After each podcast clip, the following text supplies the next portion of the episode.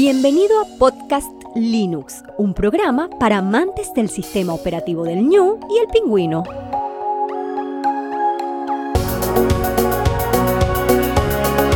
El espacio sonoro para disfrutar del software libre.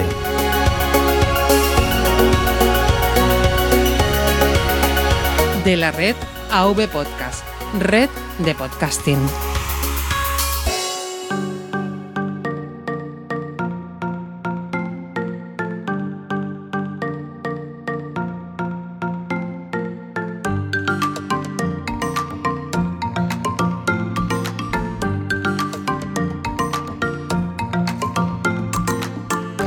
Buenas amantes de software libre, bienvenido a otra entrega de Podcast Linux, ya la número 105. Un saludo muy fuerte de quien te habla, Juan Feble.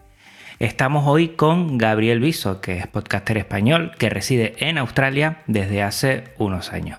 Estuvo con nosotros en el episodio 11 para hablar de Raspberry con sus podcasts Pitando y Bajo la Carcasa. Actualmente sigue con Sobre la Marcha, un popurrí de tecnología de sus experiencias y algunas noticias sobre seguridad, privacidad, todo muy interesante. Muy buenas, Gabriel, ¿cómo estás? Hola, ¿qué tal? Muy bien. Muchas gracias por invitarme otra vez. Pues es un placer y además que hacía tiempo que, que no hablábamos y yo creo que, que, es interesante que vengas aquí a compartir tu experiencia. Antes de empezar vamos a recordar a todos los oyentes que estamos en una sala Jitsi para realizar esta conversación, un servicio libre de, para videoconferencias y agradecer también a NeoDigi, nuestro proveedor de alojamiento y servicios de confianza de habla hispana para todo AV Podcast.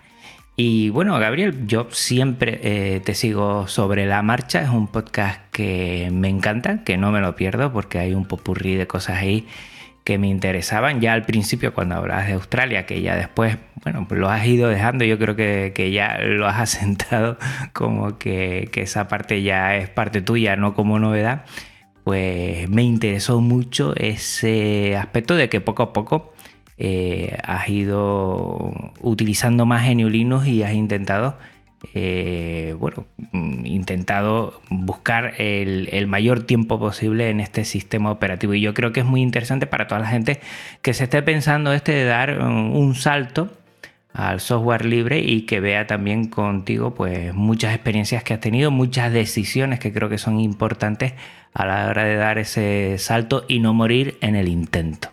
Ah, sí. eh, yo, yo, creo que hace tiempo tú, bueno, yo creo que lo dijiste en, en ese episodio 11, a ti GNU Linux no te viene de nuevo, ni mucho menos, porque eh, tus estudios, pues utilizaste bastante GNU Linux. Para ponernos en antecedentes, yo creo que es muy bueno que, que empecemos por ahí, porque sí. yo creo que en, en, en lo que, que fue eh, Vigo, ¿no? En donde estuviste allí estudiando, desde que eres de allí, empezaste ya a conocer lo que es GNU Linux. Y de ahí a este punto, pues has estado utilizando muchas veces este sistema operativo. Sí, vamos a ver. Antes de nada, eh, ya os quiero pedir disculpas a todos porque enfrente de mi ventana hay una alarma que está sonando y me parece que se va a colar en todo el episodio. Entonces, bueno, pues, pues ¿qué le vamos a hacer?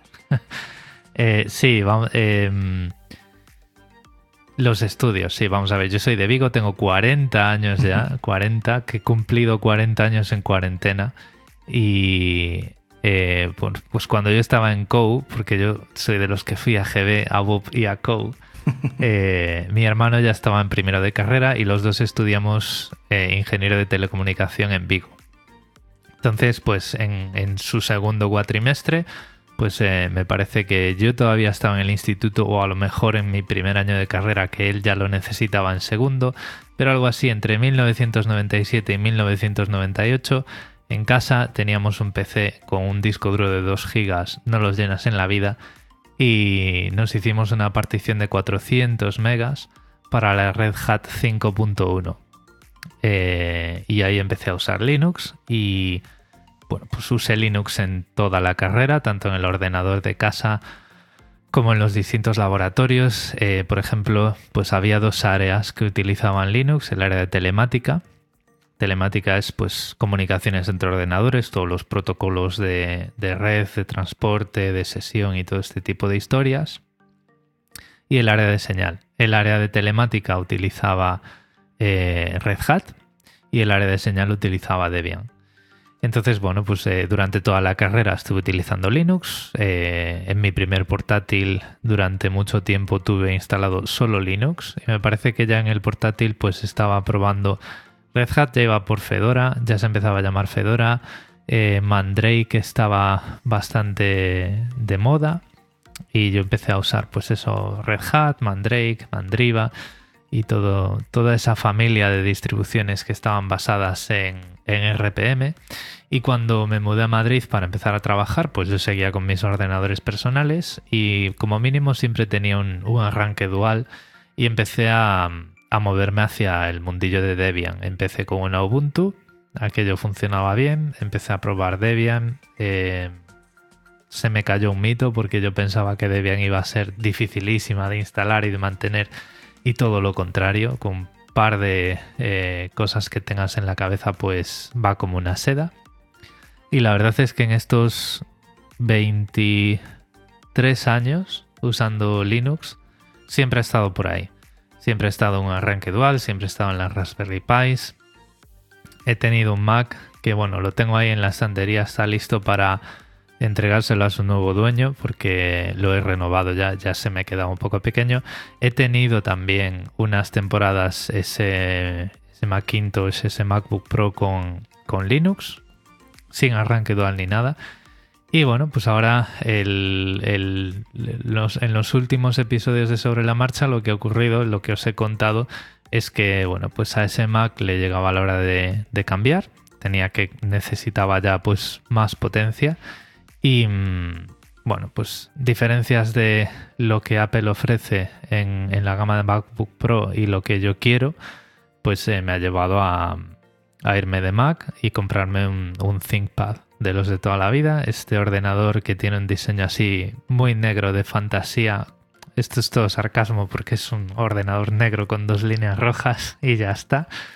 y nada, muy contento pues el, sistema principal y único que tiene ahora instalado ese portátil es Debian, Debian 10 y, en el sobremesa, pues como ya dije que llevo todo este tiempo siempre con arranque dual, eh, que va y viene, eh, depende de la cantidad de videojuegos que quiera tener instalados en Windows, pues a lo mejor pues he hecho una temporadita sin él, pero siempre vuelve porque siempre que hago algún experimento, algún proyecto personal es en Linux. Bueno, pues ahora mismo en, en el sobremesa lo que tengo instalado es Manjaro, porque bueno, pues es un el sobremesa que tengo es un ordenador más destinado a hobbies y a pruebas.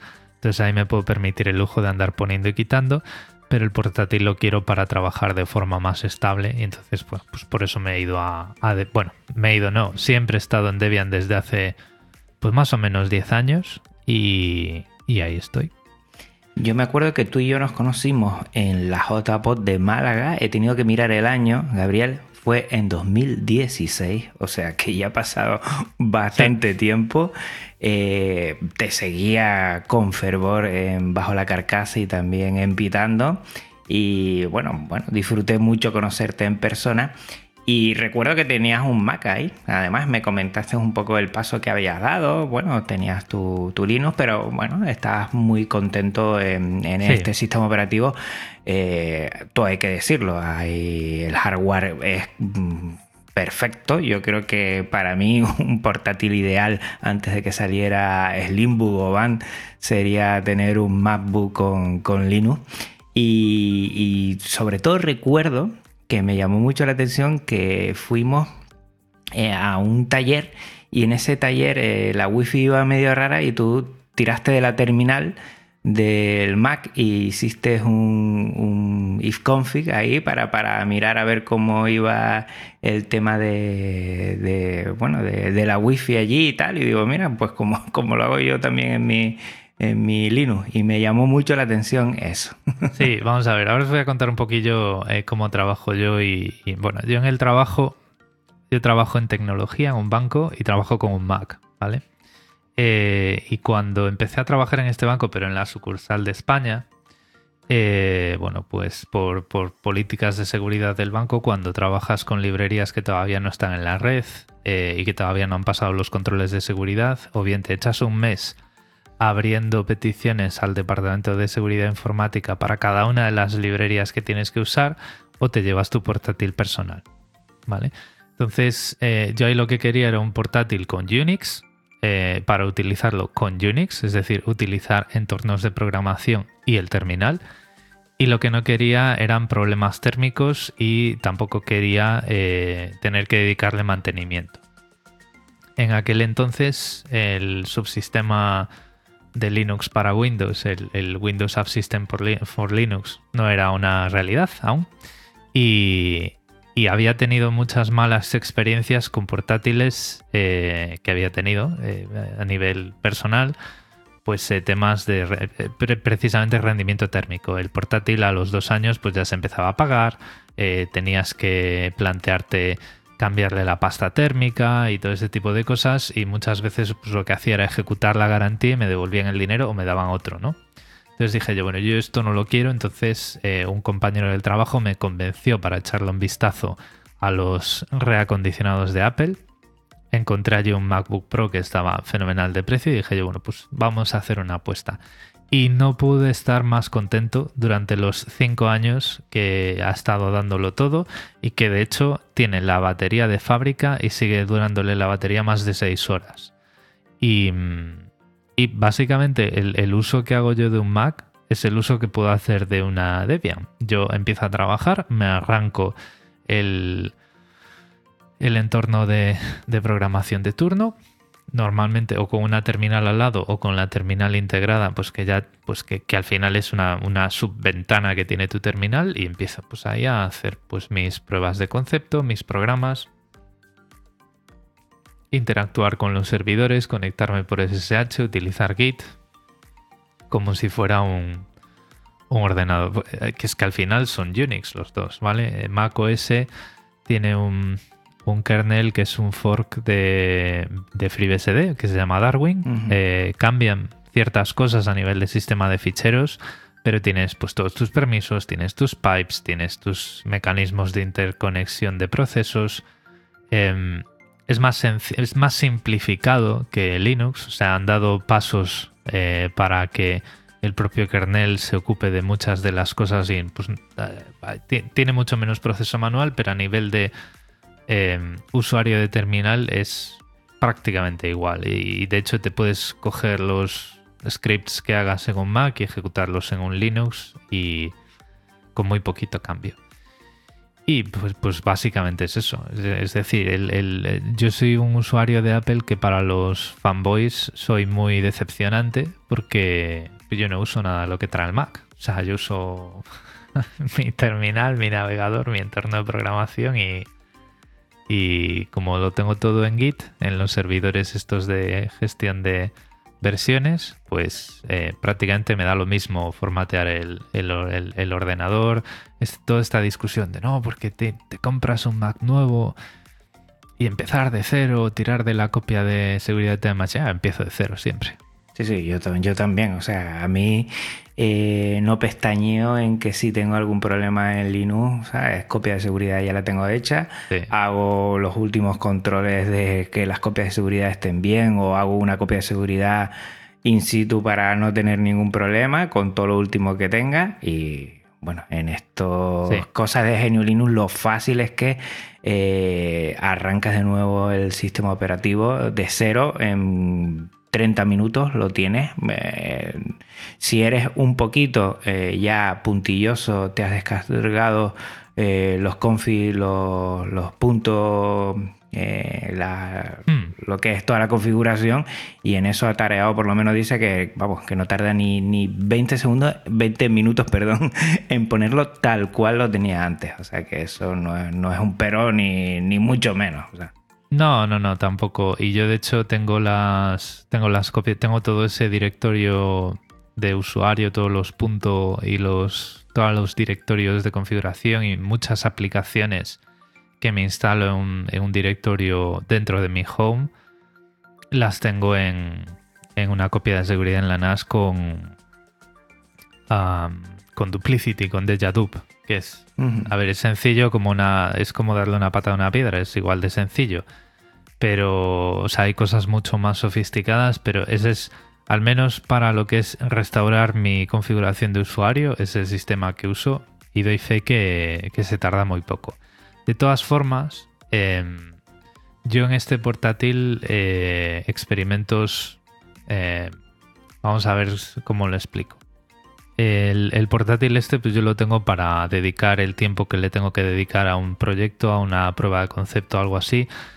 Necesito que esté muy estable e incluso esa, esa, mm, esa interrupción de media hora, si te tienes que restaurar el sistema porque se te ha roto, pues eh, no la quiero tener. ¿vale? Y por eso em, lo que tengo instalado en él y experimentos cero es la Debian estable. Eh, creo que tengo el, último kernel por temas de gestión de energía, eh, pero descargado desde los backports. Pero vamos, ese portátil no toca el testing y el, unstable ni, ni, de cerca. Eh, en otros ordenadores, por ejemplo, en el, en el sobremesa, pues eh, ahí sí que no me cuesta nada, ¿no? Ahí estoy totalmente contigo de que, bueno, pues estás haciendo pruebas, estás jugando con algo, te descargas el paquete que no es, se te rompe el sistema, pues lo reinstalas y ya está, ¿no? Pero en el de entre de 9 a 5, yo ese portátil lo quiero ahí por si tengo que hacer una prueba y quiero que sea como una roca. Entonces, por eso, e, esa es la elección que he hecho de la distribución ahí en Debian y y antes de Debian, pues, o sea, lo mismo que puede ser Debian podría ser una Ubuntu, pero una LTS, ¿vale? O sea, irme siempre a que me da igual no tener los últimos paquetes, pero que lo que tenga que funcionar, que funcione a la perfección. Y, sobre todo eh, Debian, porque vamos a empezar a hablar de las elecciones que has hecho. Eh, Debian es una roca, Debian no vas a tener problemas. Debian, si, algún pero se lo puede poner eh, para los que eh, quieran estar a la última, igual ese paquete, ese servicio, esa aplicación no la vas a tener actualizada a la última, pero estará por ahí y funcionará, vamos, sólidamente, sin problema alguno. Cada vez yo lo, como lo describo es que Debian es una distribución aburrida.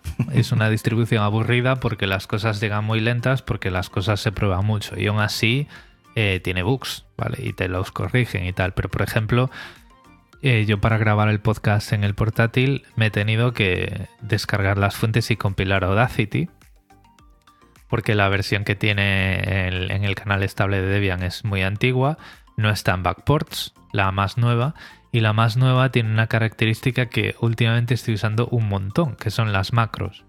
Es decir, yo grabo una pista de audio y ejecuto una macro, y lo tengo todo hecho. La introducción puesta, las pistas alineadas, el compresor aplicado, el audio normalizado y todo listo para guardar como MP3 y subirlo a, Anchor. Entonces, pues, pues en ese tipo de cosas, pues sí, pues eh, eh, usas Debian, está muy bien, es una roca y todo eso, pero dices tú, hombre, Audacity, que vamos a romper con Audacity, ¿no? Ya lo podíais poner un poco más nuevo. Pues no, pues no está. Pero bueno, ahí lo que haces es, pues, o lo tienes en backports o te vas a la página del proyecto y lo compilas. Porque eso sí, una de las ventajas que tiene Debian es que la mayoría de proyectos de software libre para Linux toman muchas distribuciones como referencia, pues a lo mejor Fedora, y, pero de, la parte dev, de la parte Ubuntu y demás, las dos distribuciones de referencia son la Ubuntu LTS y la Debian. Entonces sabes que las cosas van a compilar con las librerías que tengas en la distribución estable. Y de hecho ha sido muy fácil, ha sido descargarte el código fuente, eh, instalar las dependencias que te dicen, configure, make, make install. Y ya está. Eso por un lado la, decisión del software. La decisión del hardware te, de lo que es el portátil. Cuéntanos un poco porque además, mira que yo soy un poco puntilloso para buscar cosas, pero tú has estado en tu, tiempo para, ir decidiendo cuál, cuál no, y al final te has decantado por, por uno de mis mis marcas fetiches para, para portátiles porque me gusta mucho.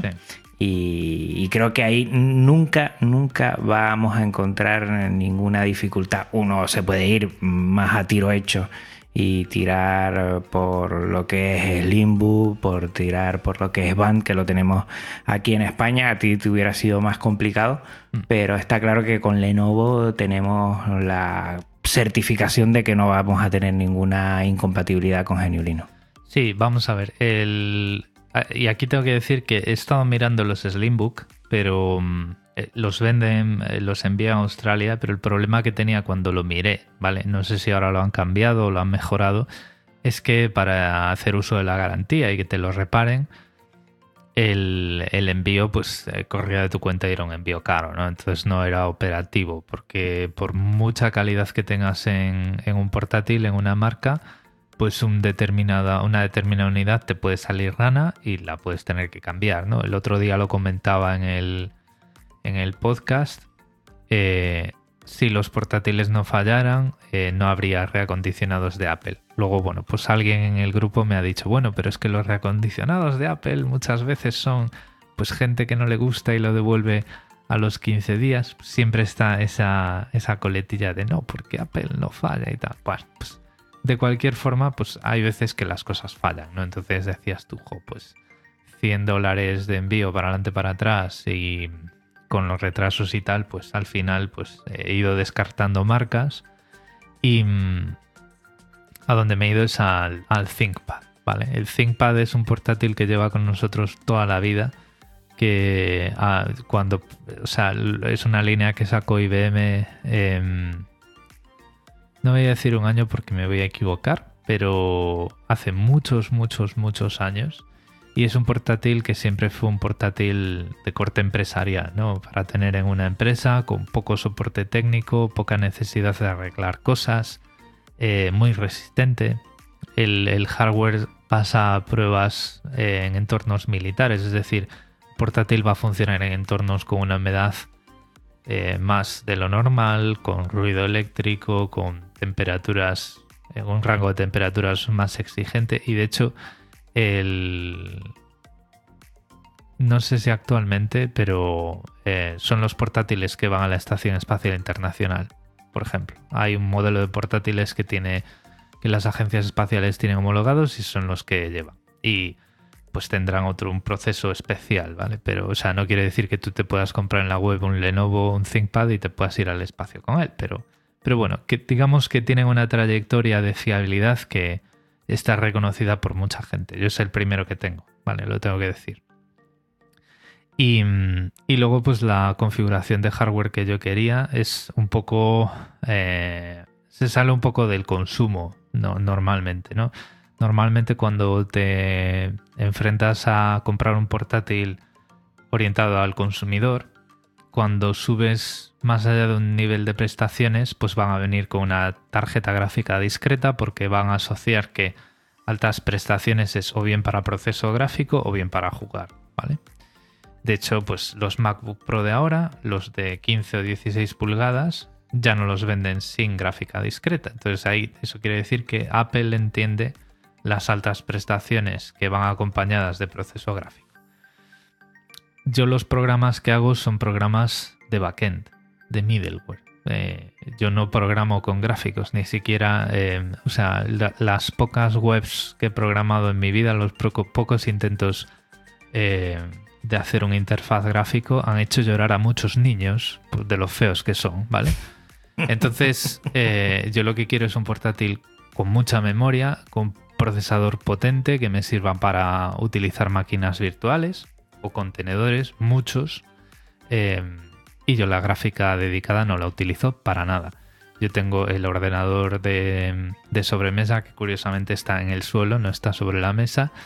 Tiene una gráfica, una tarjeta gráfica que me he comprado para jugar que es muy potente, pues ahí ya la tengo. Y en el futuro probablemente con estos servicios nuevos de em, tipo Stadia y todo esto, pues ya ni necesite tarjeta gráfica, ¿no? Pero digamos que este tipo de ordenadores empresariales son los que yo me podía ir y encontrar esa configuración que yo estaba buscando con mucha potencia en el hardware que yo quiero y sin el hardware que yo no quiero, ¿vale?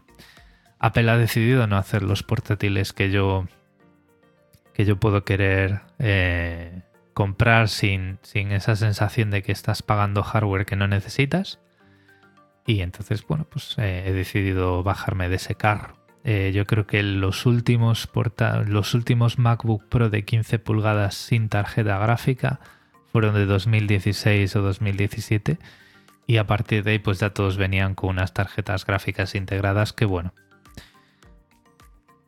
Me lo podía haber planteado, pero ya la Touch Bar sí que no. ¿Y cuál es un poco la configuración para que los oyentes sepan más o menos por dónde te has ido? Pues em, es un, eh, digamos, la Trinidad, vamos a decirlo así, es 32 GB de RAM y 7 de 4 núcleos. Em, no es de la última generación, es de octava generación, pero eh, yo no noto las generaciones, eh, vamos a decirlo así, sin entrar en muchos detalles. Y, un terabyte de SSD. Madre mía. Ahí tiene. Y luego, pues el panel.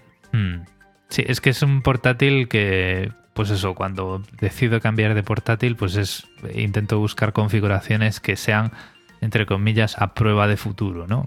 que tú le puedas meter mucho proceso durante mucho tiempo. Y luego pues la pantalla pues eh, tiene un panel de 1080 píxeles, o sea es de 14 pulgadas, que eso también tengo que decirlo, o sea a mí los portátiles de 15 pulgadas, el problema que tengo con los PCs de 15 pulgadas es que la mayoría traen teclado numérico. Y entonces como que estás tecleando de lado, porque el resto del teclado está como desplazado a la izquierda. ¿no? Entonces dije yo, bueno, si encuentro un ordenador de 14 pulgadas sin teclado numérico y todo esto, pues allá que voy. Y allá que fui. Fíjate que yo mm, todavía tengo aquí y, y, hace poco, porque con esto del confinamiento no lo he utilizado, lo suelo utilizar en el colegio, y tengo el SimPad el X220. Mm, tiene sus años, ah, es un i5 de segunda generación. Y cada vez que lo vuelvo a abrir y lo vuelvo a probar, siempre digo, a ver cuándo lo jubilo, a ver cuándo lo jubilo. Y siempre que lo vuelvo a tocar, me sigue fascinando. Eduardo Collado tiene el X230 y está encantadísimo también. Y son ordenadores que para GNU Linux es que no tienes que hacer nada. Hasta todos los botones dedicados los pilla casi cualquier distribución a la primera. Sí, sí, sí. Es que esos, el, el X220 es legendario. O sea, tú entras en Reddit en, el subreddit de ThinkPad, que es muy activo, y encuentras gente diciendo, oh, acabo de encontrar un X220 en eBay y he pagado tal, y, y la gente, y, tiene, o sea, le puedes instalar, le puedes cambiar la BIOS, en vez de la BIOS de, de, fábrica, le puedes poner una de software libre y tal. Es, es, muy, muy amigable con, con GNU Linux. Y en general, eh, Lenovo es una marca, o sea, el, equipo de ThinkPad es una marca que siguen homologando sus productos con Linux. Eh, hay un informe en Ubuntu que es bastante famoso, que bueno, pues que te cuenta cada modelo que sacan, sacan un informe de pues eh, qué grado de compatibilidad tiene ese hardware. Siguen teniendo hardware que es, es propietario. Por ejemplo, eh, la Debian eh, tienes que empezar con la imagen non-free porque, el, eh, por ejemplo, el, ah, la tarjeta la, la Wi-Fi, la tarjeta Wi-Fi necesita un módulo que tiene un, blob de estos del fabricante, ¿no? Porque parte del firmware y parte de los controladores a bajo nivel siguen siendo propietarios, aunque los fabricantes los proporcionan. Pero si tú te instalas una, una distribución con una imagen de instalación que tenga el controlador de red básico para poder descargarte los paquetes que necesites, eh, pues prácticamente las cosas entran muy suaves.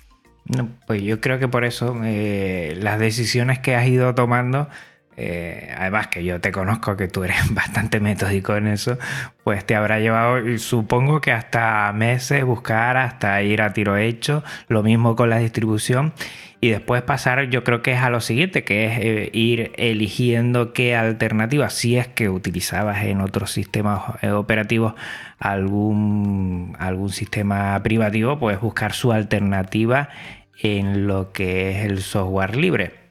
Y entiendo que en eso también has tenido, no sé si con referencia a esos años en Vigo eh, muchísima más facilidad ahora o has visto, bueno, no sé si dificultad, estamos hablando con alguien para que a los oyentes también hay que ponerle en, sintonía que, tú llevas mucho tiempo, que tú controlas bastante, pero sí nos gustaría que, nos comentases un poco si has visto mucho cambio o más o menos ha sido lo mismo o has notado algún salto en, facilitar lo que es eh, poder migrar al software libre de una manera satisfactoria, sin, mm. sin, sin, sin, embarrarse mucho, porque muchas veces mucha gente me comenta que hacer la prueba y tal, y llega a un punto en que deciden volver para atrás, porque eh, no han tenido una alternativa, le ha costado mucho eh, algún tema de, configuración. Últimamente lo escucho cada vez menos, pero me gustaría que nos comentases tu, experiencia y la realidad que has vivido tú. Em, bueno, a ver, matizar un poquito. O sea, yo, no me considero un experto en, en GNU Linux ni en Linux y, tal. Básicamente porque siempre he intentado instalar una, una, distribución y ponerme a trabajar en mis cosas, no en la distribución, ¿vale? Entonces yo, por ejemplo, valoro mucho cuando te instalas una distribución y no se mete en el medio, es decir, no tienes que hacer grandes cosas, ¿vale? En este sentido, yo por ejemplo eh, en el portátil pues lo que utilizo para trabajar es software libre o software que eh, de código abierto, ¿vale? Con sus diferencias con respecto al software libre. Eh, entonces no me cuesta absolutamente nada conseguir las herramientas que utilizo y muchos otros softwares que tengo por ahí porque, bueno, pues es esas pequeñas commodities, ¿no? Como escuchar música, Spotify pues está disponible para Linux y demás, entonces en ese sentido no me he tenido que buscar nada la vida. Em, sin embargo, lo que sí que te voy a contar es eh, la grata sorpresa que he tenido con eh, Manjaro en el sobremesa, porque yo eh, nunca he mirado Linux como una plataforma para jugar. Yo recuerdo cuando la última vez eh, quitando esto de Manjaro, la, vez anterior que había mirado em, a Linux con ganas de jugar, el Tux Racer era un juego nuevo. o eso ya te lo digo todo. Estamos hablando a lo mejor de hace 15 años así. Y estaba el Tux Racer, el Free y el X-Bill. Y entonces, eh, eh, pues viendo pues mis suscripciones y tal, he visto pues que el tipo este Linux Tech, Tech Tips montaba un portátil em, para jugar y le ponía Ubuntu y no sé qué, ¿no? Entonces, por ahí he, visto que Steam, eh, Valve, está haciendo mucho esfuerzo para que se pueda jugar a tus, todos tus juegos de Steam, no solo a los compatibles con Linux, en Linux, con unas capas de compatibilidad, que se, de compatibilidad, perdón, que se llaman eh, Steam Play y Proton. Entonces dije yo, bueno, pues vamos a probarlo, ¿no? Entonces, pues viendo un poco más esos vídeos, recomendaban eh, distribuciones rolling release, porque siempre que necesitases un parche, pues lo ibas a tener. Siempre que necesitases versiones las más recientes de tu tarjeta gráfica, las ibas a, las ibas a tener. Entonces eh, me instalé Manjaro, me instalé Steam, me activé ahí el protón y el, electrón y el, neutrón y todo lo que hizo falta y pues he empezado a jugar a juegos que no son compatibles con Linux de forma nativa y con un rendimiento pues bastante bueno. Entonces esto es una sorpresa muy positiva que he tenido. Em, sorpresas no tan positivas, bueno, pues que sigue siendo, eh, sigue teniendo esquinas sin pulir, en cosas em, que a mí se me antojan en, el día en el que vivimos, se me antojan bastante básicas, ¿no? Como es tener el, disco duro cifrado y, y poder tirar con él, ¿no? Por ejemplo, pues tú hoy en día con Windows, con un Mac, eh, tienes el disco duro cifrado y lo puedes tener cifrado de tal forma que tu propio usuario, tu propia contraseña de usuario desbloquea el disco duro. Eh, y luego, bueno, pues sí, te tienes que guardar ahí una clave de recuperación en, un gestor de contraseñas por si, por alguna extraña razón te olvidases de tu contraseña de usuario, ¿no? Eso quiere decir que no ibas a estar usando mucho el portátil, pero bueno. En, Linux siempre tienes que tener tus dos contraseñas distintas. Eh, en el arranque de Linux, eh, normalmente la distribución de teclado que se carga es la distribución americana. Entonces, como hayas eh, tenido la mala suerte de poner una contraseña con, símbolos que cambien de sitio entre el teclado español y el americano, pues un susto o dos te vas a llevar los primeros días. Entonces, es como que eh, hay el, esfuerzo que se dedica a, a según qué cosas es muy desigual y depende pues, pues mucho de, de al final las ganas que le ponga al usuario de hacerlo. Pero bueno, todo, todo va cambiando mucho. Es em, en general todas las sorpresas que me voy llevando son buenas, ¿vale? Y mm, sigo diciendo lo que decía en, aquel episodio que habíamos grabado.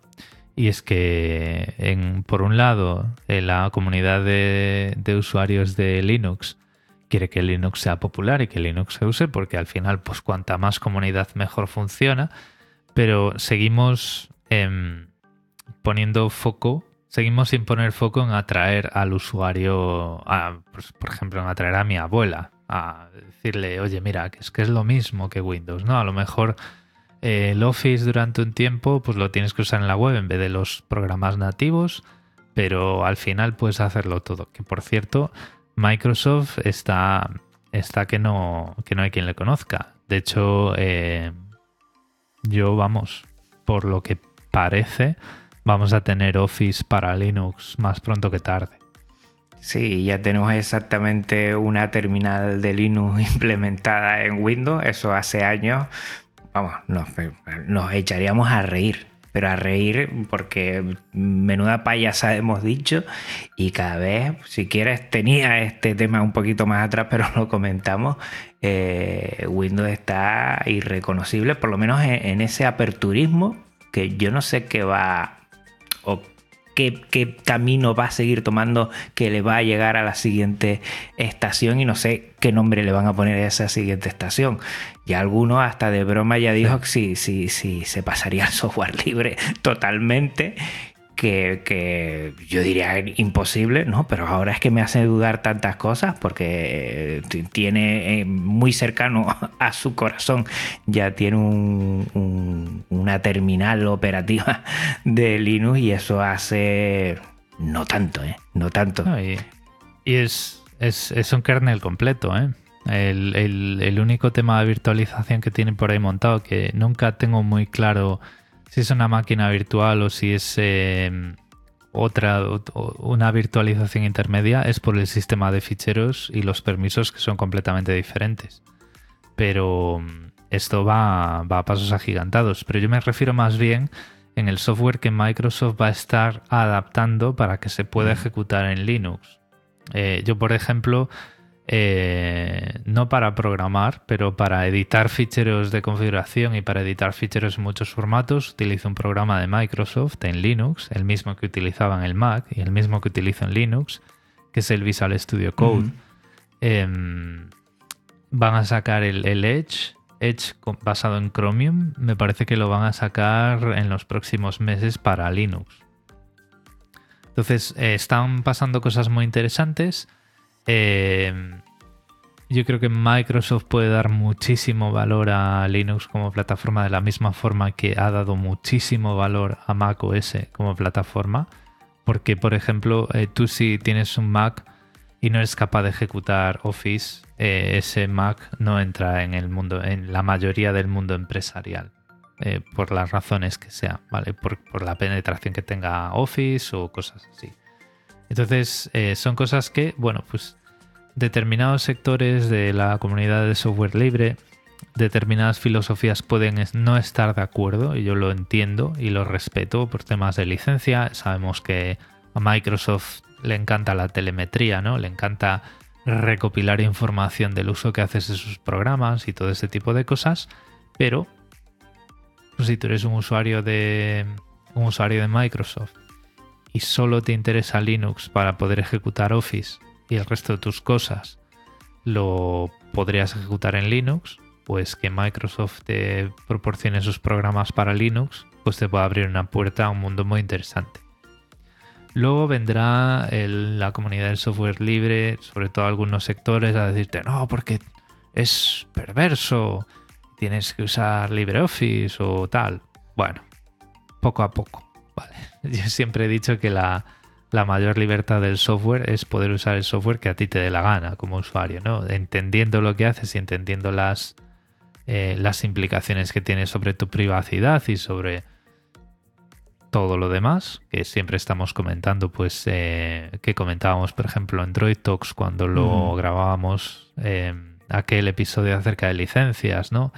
Eh, que yo siempre comento en sobre la marcha y demás. Todo esto tiene muchas implicaciones, pero bueno, si tú eres consecuente con lo que haces, pues y puedes obtener lo mejor de los dos mundos, pues pues la cosa está muy bien. La cosa ya está ya va a empezar a funcionar a muchos otros niveles y ese, esa broma que llevamos haciendo algunos desde el año 2000, este es el año de Linux en el escritorio, a lo mejor llega, llega antes de 2050.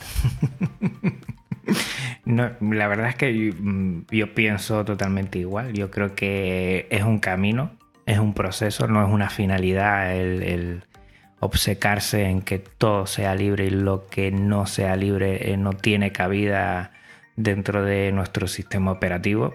Mm, poco a poco tenemos que ir haciendo ese camino, eh, a la gente empapándole de si quiere usarlo y quiere tener la filosofía en cuenta del software libre, pues que la tenga en cuenta. Nadie va a tocar a esta puerta eh, teniendo todos los deberes hechos. Nadie, nadie. Y en ese sentido mm. eh, hay que tener esas puertas más abiertas y más aireadas. Muchas veces pecamos de, de estar siempre lo mismo, hablar siempre de lo mismo, en los mismos círculos y necesitamos más aires. Por ejemplo, el, yo siempre lo digo, el arte, ¿no? O la música, el grafismo, todo eso tiene cabida en Genio Linux perfectamente, pero si no vamos poco a poco extendiendo y abriendo y divulgando en ese sentido, al final terminaremos los de siempre, los mismos, hablando de nuestras cosas eh, cogiendo, poniendo, instalando distribuciones, cambiándole cosas, eh, viernes de escritorio, tal, todo esto que queda muy bonito, pero no, no, no hay un poquito más. Y en eso tenemos que ser un poquito mm. laxos para que la gente conozca y poco a poco, mm, si quiere y lo desea y es su, su decisión, pues vaya probando lo que es GNU Linux. Si no, estamos abocados a lo mismo.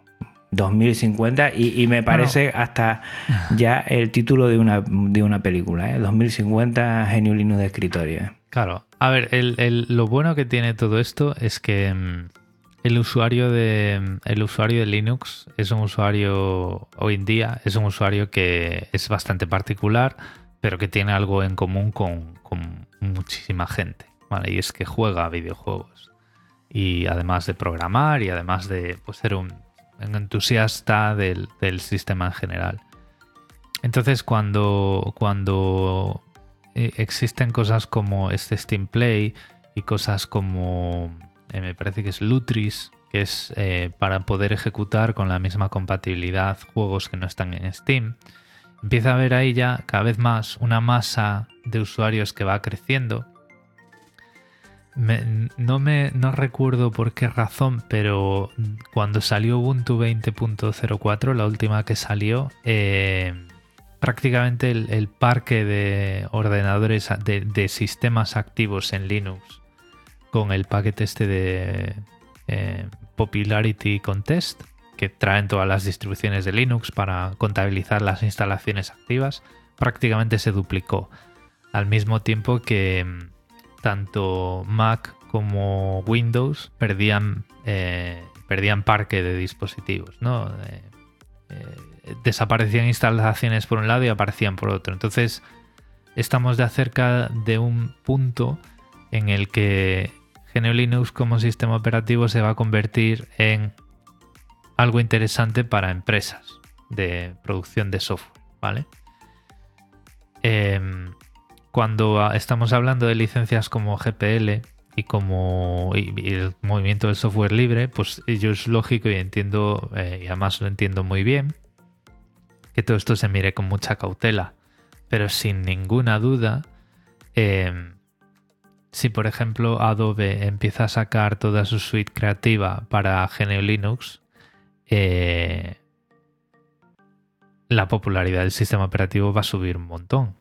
Si Microsoft saca el Office 365 para Linux, eh, primero con OneNote, que me parece que lo van a sacar también dentro de poco, y luego van sacando pues los tres más populares, eh, Word, Excel y PowerPoint y demás, la popularidad va a subir un montón, ¿no? Entonces, son este tipo de cosas que no dejas de estar un poco bailando con la bruja para conseguir tus objetivos si lo miras desde un punto de vista de licencias y tal, pero que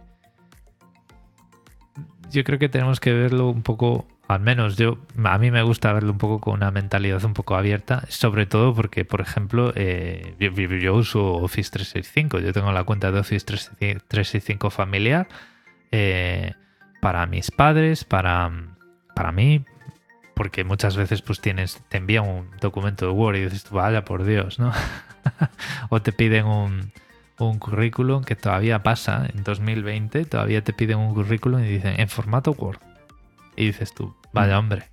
Y, y luego, sobre todo, porque quería tener un terabyte de almacenamiento en la nube y, eh, OneDrive era el más barato. Esa es la razón fundamental. Em, pero claro, o sea, si yo además, pues como lo estoy usando ahora a través de InSync, puedo utilizar ese terabyte en Linux, pues pues la, o sea, es mucho a mí me ofrece una experiencia mucho más integral no con todos mis archivos que tengo por ahí. Em, si puedo jugar en Manjaro si jugar ya no es el Tux Racer y el Xbuild sino que pues puedo estar jugando a, a un Assassin's Creed un Assassin's Creed por ejemplo eh, la posibilidad de tener un ordenador a medio plazo, ya no a largo plazo, un ordenador que solo desde el momento de la compra solo haya conocido Linux, cada vez es más, es más palpable. Yo creo que, y sobre todo lo que dices tú, ¿no? el, proceso de poco a poco que la gente vaya viendo eh, Linux como una alternativa. Yo siempre digo que a veces eh, se malinterpreta que esa de las libertades que siempre nos sentimos muy orgullosos de ellas, la primera es del uso, ¿no? De usar libremente. Eh, yo creo que si lo extrapolamos también a que cada uno también elija libremente lo que quiera y lo que no quiera, si está fuera del terreno del software libre, pues también tendremos que dejárselo, tendremos que seguir divulgando cada uno desde donde quiera y hasta el punto que quiera eh, las bondades del software libre, pero que cada uno pues tenga eh, la libertad de poder elegir y, poco a poco también que le vaya sonando que es esto de Genio que con todas las bondades yo creo que cae por su propio peso, eh, por estabilidad, por funcionamiento, por, eficiencia, que, poco a poco se va a ir popularizando en el sentido de que la gente verá sus bondades. Pero forzar, presionar o negar a alguien a entrar en este mundo porque eh, no tiene el 100% del software libre, eh, eso no funciona. Nunca ha funcionado y yo creo que a día de hoy cada vez funciona menos. Y más ese aperturismo que estás diciendo tú, Gabriel, poco a poco se puede ir utilizando cosas privativas en el software libre y en breve saldrá alguna alternativa libre para ello que la gente pues libremente puede decidir si la quiere utilizar sí o no.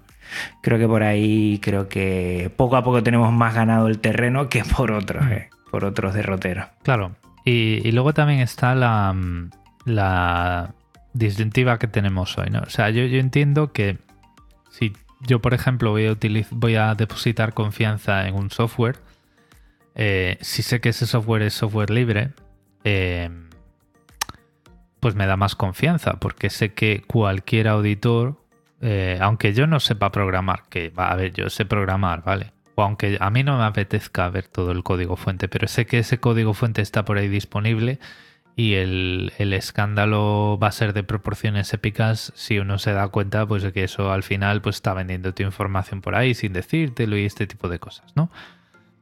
Pero hoy, hoy en día, cada día más, dependemos de, de sistemas en la nube, ¿no? Dependemos de la nube. Eh, montarte una nube en casa con tu NAS y con tus cosas, pues es bastante caro. Y es bastante caro no solo en, el hardware que te tienes que comprar, sino en la conexión a Internet, porque vosotros que estáis en España, estáis ahora creo que estáis teniendo conexiones de 600 megas simétricas, o una barbaridad así, ¿no?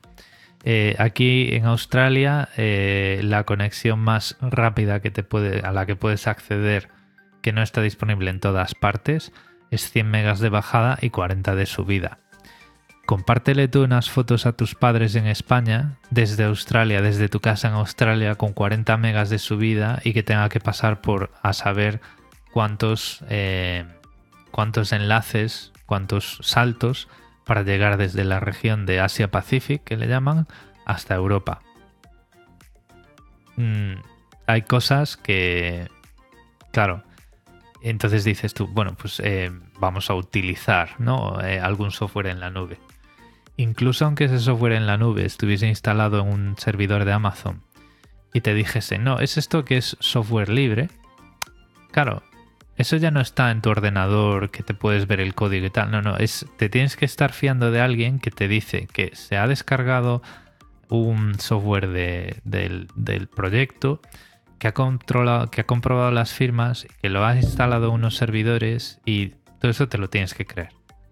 Entonces, al final, la realidad ahora mismo del, software que estamos utilizando, que cada vez es más en la nube, nos está obligando a tener una relación de confianza con el software.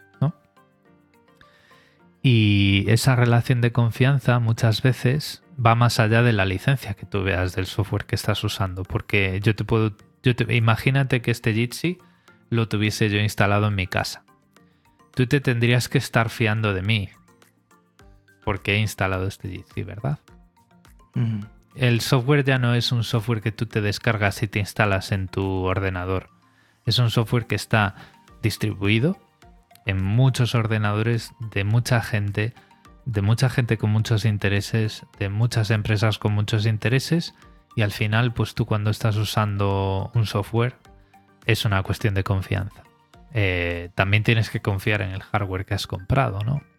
Eh, si nos ponemos conspiranoicos, eh, tu ordenador te puede estar espiando, puede estar enviando paquetes a, bueno, vamos a decir algo, un país extraño, ¿no? Entonces, todo este tipo de cosas al final hacen que la discusión acerca de la confianza que tenemos que tener en el software, del software libre, del ver el, valor del código fuente, em, hace que esa discusión tenga que cambiar y tenga que cambiar un poquito hacia términos más amplios, más de no es ya el software que el software sea libre, es también quién se lo ha instalado, si la versión que al final ha acabado instalada y compilada en binario en ese servidor que tú estás usando se corresponde con lo que tú puedes ir a ver al, repositorio de GitHub que te dicen que es el mismo. Entonces, bueno, pues es, una discusión que va cambiando con el tiempo, ¿no? Y que también va cambiando con el tiempo la actitud de las empresas que hacen software propietario hacia Linux como, Linux como plataforma. La mayoría de las empresas en sus servidores, en su middleware, en sus backends, están utilizando Linux para sus aplicaciones empresariales. Concretamente, eh, diría que la distribución empresarial más popular es Red Hat Enterprise Linux. Entonces, bueno, pues al final todo se está entremezclando y yo creo que de toda esta mezcla eh, pues el resultado va a ser mejor para todos. Fíjate que te estaba escuchando y me acabas de recordar algún episodio tuyo de Sobre la Marcha donde hablas muchísimo de, estos temas de privacidad, de licencias también muy interesantes cada vez que te topas con alguna noticia o alguna experiencia personal. Invitamos a todos los oyentes, lo vamos a dejar en las notas del programa para que puedan seguirte porque es súper interesante. Además, los, los el día de preguntas y respuestas creo que son los viernes, ¿verdad? Los viernes de... Sí, viernes de comentarios. Que tengo que decir que... Viernes de comentarios. Sí. Hace unas cuantas semanas que no...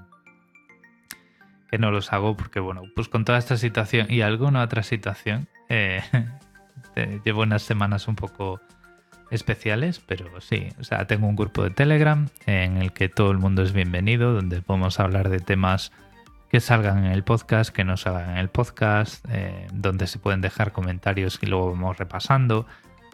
La plataforma que uso en el podcast, que es Anchor, eh, te permite enviar mensajes de voz que luego salen en el podcast, a no ser que me digas, no, no, no, no, no, no publiques esto, por favor. Eh, yo lo pongo en el podcast indiscriminadamente. Entonces, bueno, es un, un podcast que a mí me gusta considerar bastante abierto a colaboraciones y a comentarios, a sugerencias y a preguntas. Sí, sí, no, no se olviden oyentes de suscribirse, de echarle una escucha, porque además tiene unas reflexiones, Gabriel, muy interesantes sobre la tecnología en sí, que creo que esto te viene de ese pitando y sobre todo bajo la carcasa y a partir de ahí, pues bueno, desde que te tuviste que ir a, tierras australianas, pues, pues me encanta cómo, ha hecho el giro de ese sobre la marcha, que creo que es muy interesante y, muy importante también trasladar. Y es una forma también de, entiendo, seguir conectado, Gabriel, con lo que es la cultura española, por lo menos haciendo un podcast en español, porque allí hablar español poco entiendo, ¿no? Poco, poco. Eh, yo, mis compañeros que se han venido desde España también, mi novia que está estudiando español, pero, pero a ver, antes de que nadie, o sea, yo, no me he tenido que venir aquí, yo me he venido porque me dio la gana, porque me, me lo pusieron muy fácil ofreciéndome el mismo trabajo que tenía en España y además con el visado y todo resuelto. Entonces, eh, ha sido como un, oye, ¿vienes a Australia? Pues sí. o sea, Necesidad de venir a Australia.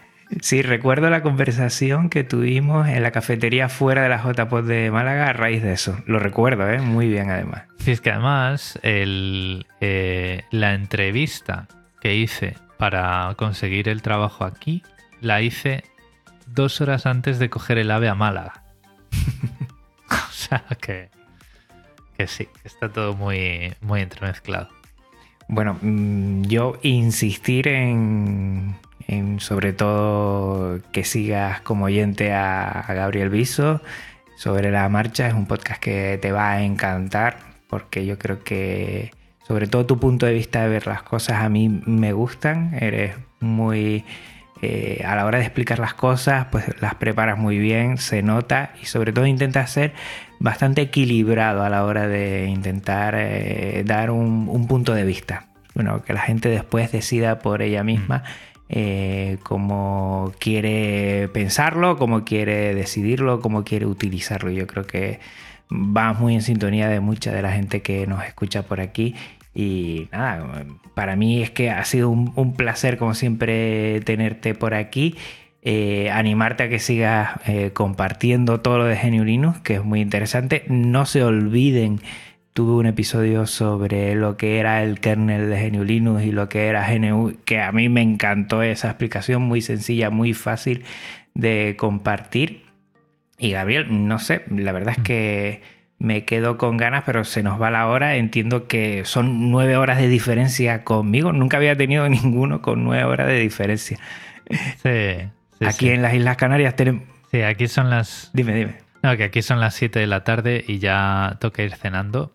Eh, muchas gracias eh, por todo esto que, comentas de mi podcast. A mí me hace mucha ilusión. Eh, y, bueno, y ya cuando pues me recomendáis por ahí, significa un montón.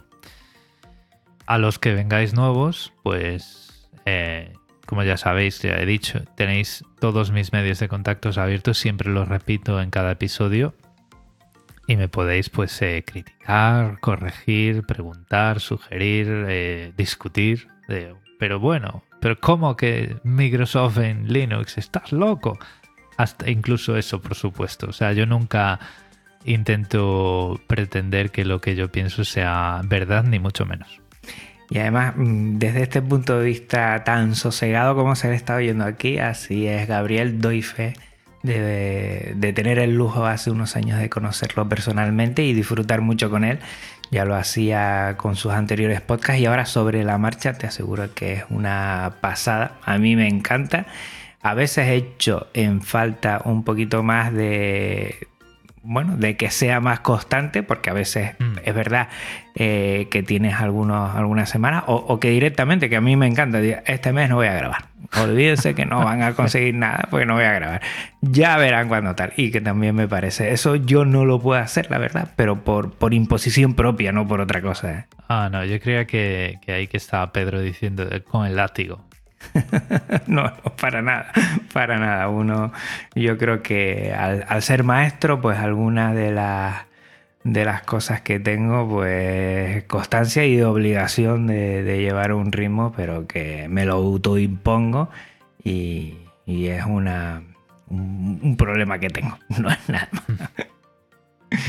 pues bueno, mm, Gabriel, darte las gracias de nuevo a los oyentes, pues decirle que, hasta aquí hemos tenido el episodio de hoy, que este y todos los de Podcast Linux tienen licencia Creative Commons, reconocimiento compartir igual 4.0 y que la música que oís de fondo también es Creative Commons, que te puedes pasar por las notas del programa para conocer a sus autores. No paro de decirlo, gracias, gracias NeoDigi por dejarnos alojar todo web podcast en sus servidores. Recuerda neodigi.net, que es nuestra empresa de confianza de habla hispana en alojamiento web. Y recuerda que también puedes contactar conmigo de muchísimas formas. Pásate por las notas del programa abajo y también verás lo mío. Gracias por tu tiempo, escucha y atención. Eh, Gabriel, un abrazote. Un abrazo. Y a ti, Linuxero, y a ti, Linuxera, pues hasta otra. Un abrazo muy fuerte a todos y a todas. Chao. Podcast Linux, el espacio sonoro para disfrutar de GNU Linux. El espacio sonoro para disfrutar del software libre. De la red AV Podcast, red de podcasting.